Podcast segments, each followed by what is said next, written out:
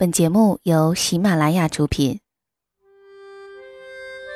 岁月像一个细细的筛子，将心底原本清晰的东西变得更清晰，如同记忆中那微微星光的萤火虫。它们像明灯一样，照彻恬静的夜空，也照亮了整个童年时光。让我们同蓉蓉一起。背上爱的行囊，在萤火虫日记里，重新找回那充满无限遐想、如梦境般流萤飞舞的夜晚。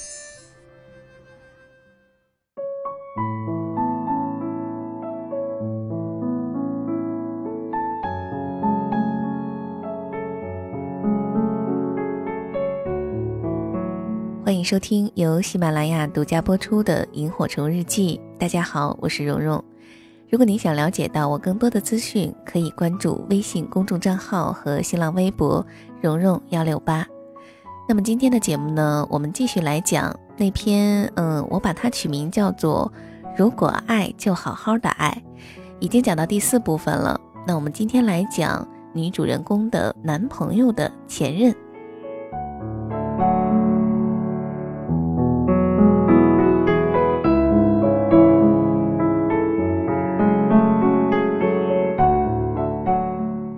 以前很折腾，折腾到有一天晚上闲得不睡觉，看我第二个男朋友空间里的日志，零六年的、零七年的、零八年的，日志中深情流露啊，每个字都是他对前任的爱，还有分手之后的痛苦。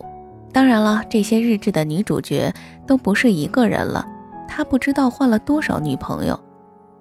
当天晚上，我硬是打电话把他弄醒。一顿李清照似的伤感，说他竟然那么爱以前的女朋友，怎么怎么的，听得他是一头雾水，问我怎么了。我说我看你以前的日志了，你明明就写了那么多，全是你对他们的爱。他郁闷地跟我解释说，那都是我以前的事儿了，你看看日期呀，零六年，零六年的事儿啊。可我就是不依不饶，跟他闹了一晚上，他没睡好，我也没睡好。一直在讨论几年前的陈旧往事，现在回头想想，我当时真是吃饱了撑的呀！我自己现在还保留着零六年和第一个男朋友恋爱的日志，那叫一个海誓山盟、惊天动地呀！下面全是朋友的祝福，不过那个 QQ 号早就不用了，日志我都没有删，留个纪念呗。但是留着并不代表我还爱我的初恋呀。那都是过去的事儿了，任凭我把原来的日志再看上十遍，也勾不起我对他的一点眷恋了。所以说，姐妹们，只要你们的男朋友不跟前任联系，留点以前的日志啥的，也许只是懒得删，不用太在意。但是如果还联系，没事儿聊天、打电话什么的，那就往死了闹。他不改就分手，没得商量。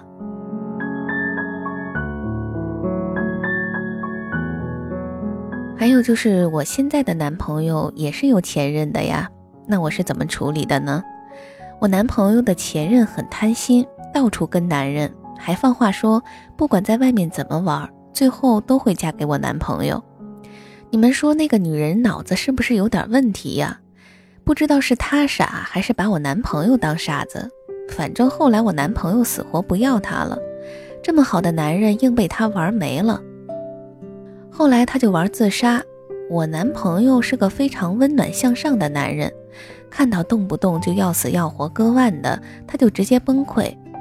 我跟我男朋友在一起的时候就说过，你绝对不能跟他再有任何联系，无论是他找你还是你找他，一旦有还在联系的事儿发生，一切都是借口。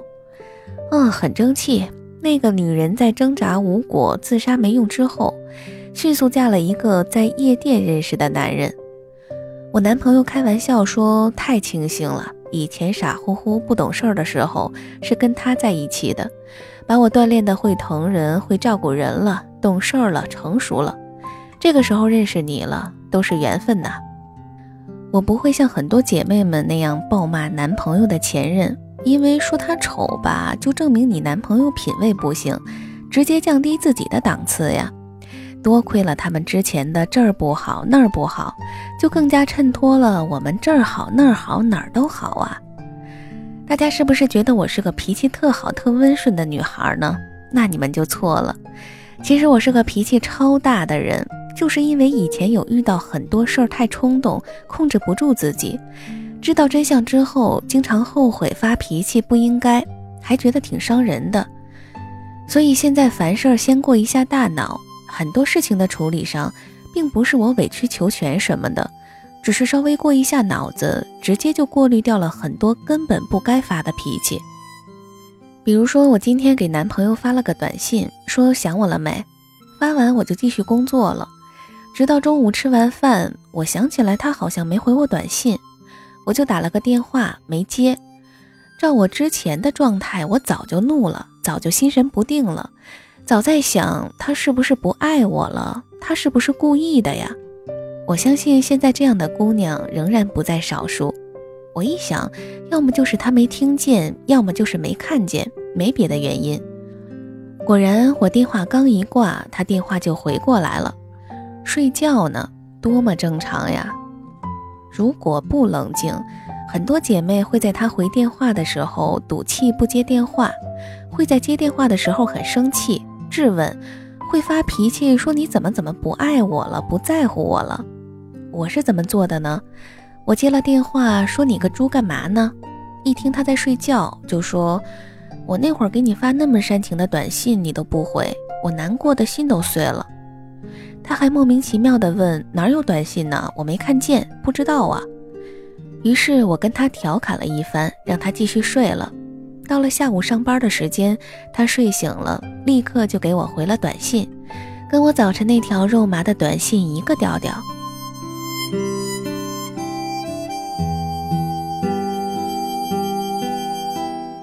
我知道，对于很多恋爱中的女孩来说，能遇事儿先静下心来想想不容易。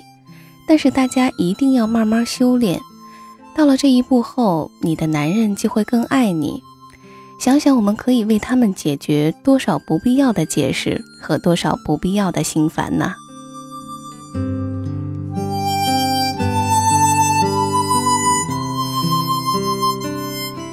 想想我以前也是个饱受男朋友折腾的人，第一个男朋友曾经有过一个特别黏我、特别闹腾的时期，我当时简直是烦到抓狂呀！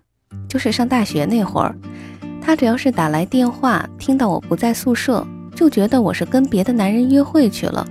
我洗澡啥的没带电话，他能一直不停的打上几十个，直到我回宿舍，大家都嫌弃的看着我，我就知道。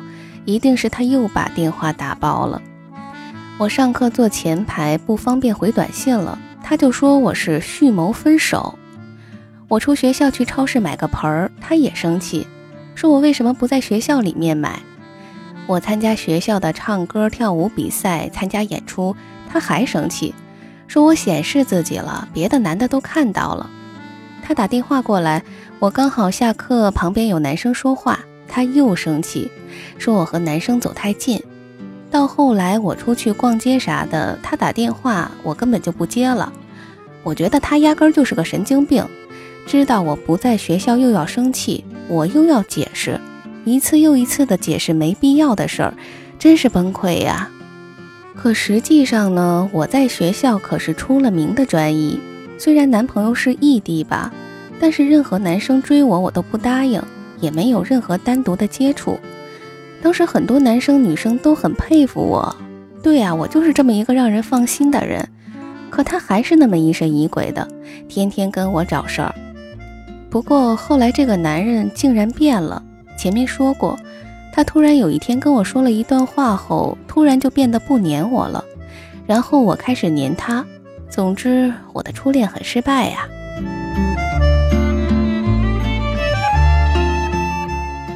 那么我们不妨再换位思考一下，男朋友如果成天跟我们没事儿找事儿，就比如我那段正在上课没空回短信，他说我蓄谋分手，哎，真是懒得解释，懒得理他。那么我们的男朋友明明是没有看到短信，或者是工作忙顾不上回短信，我们非要一次次的说他不爱我们了，不在乎了，对我们冷暴力了，那他们是不是也挺忧愁的呢？如果我打电话他没接到，不忙的时候也不回个电话，这种男人我是绝对会分手的。我的要求是，他可以因为没有听到漏接，但是看到我的未接记录必须第一时间回。如果既不接电话又不回电话，再甚者过了夜都没有回，那是真的冷暴力了，赶紧考虑离开他。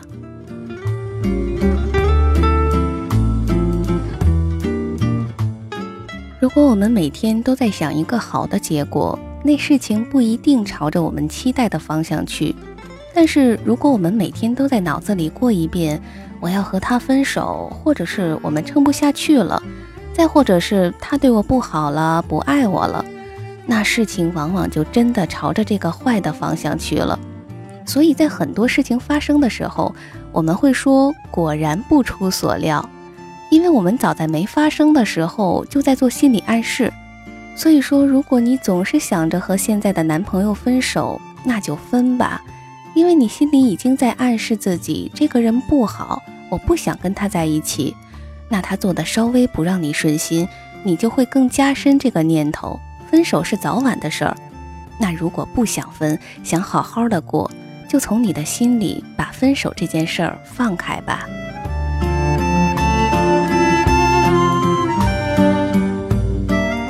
想想当年第一个男朋友不回我短信，跟我联系很少的那段时间，我们在同一个城市，也要半个月才能见一次，而且他把这半个月一次的见面当做完成任务，一点都不积极主动。每次我们见面几个小时，他就急着回去，我要他多陪陪我，但是从来都不能得逞。我越来越慌张，心里很没底，越来越频繁地问他。你到底爱不爱我？当然，他也从来都是回答我爱你。我只是靠他的回答来安慰自己，给自己安心。后来的后来，他被我这个问题弄崩溃了。直到有一天，我还是撕心裂肺地问他：“你到底爱不爱我？”他沉默了几秒钟，说：“爱过。”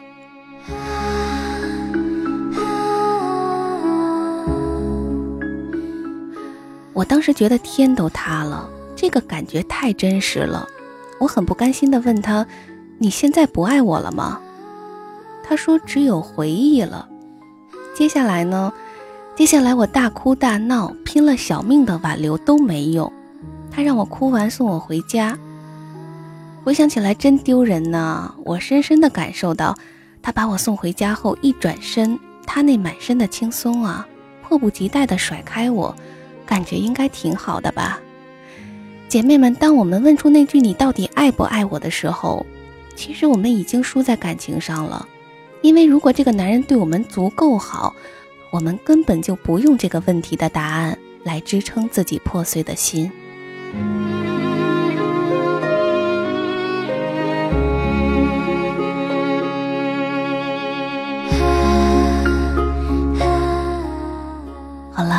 今天就先讲到这儿吧。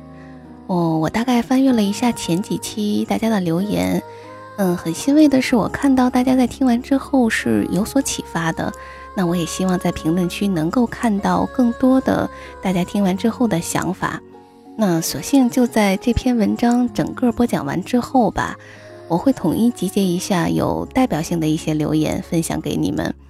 那如果说我播讲的这些内容能够帮助大家，同时也是在帮助我自己，能够一直在感情的路上不断的成长，也是让我感到再好不过的事儿了。好了，萤火虫日记，我们下期节目再见。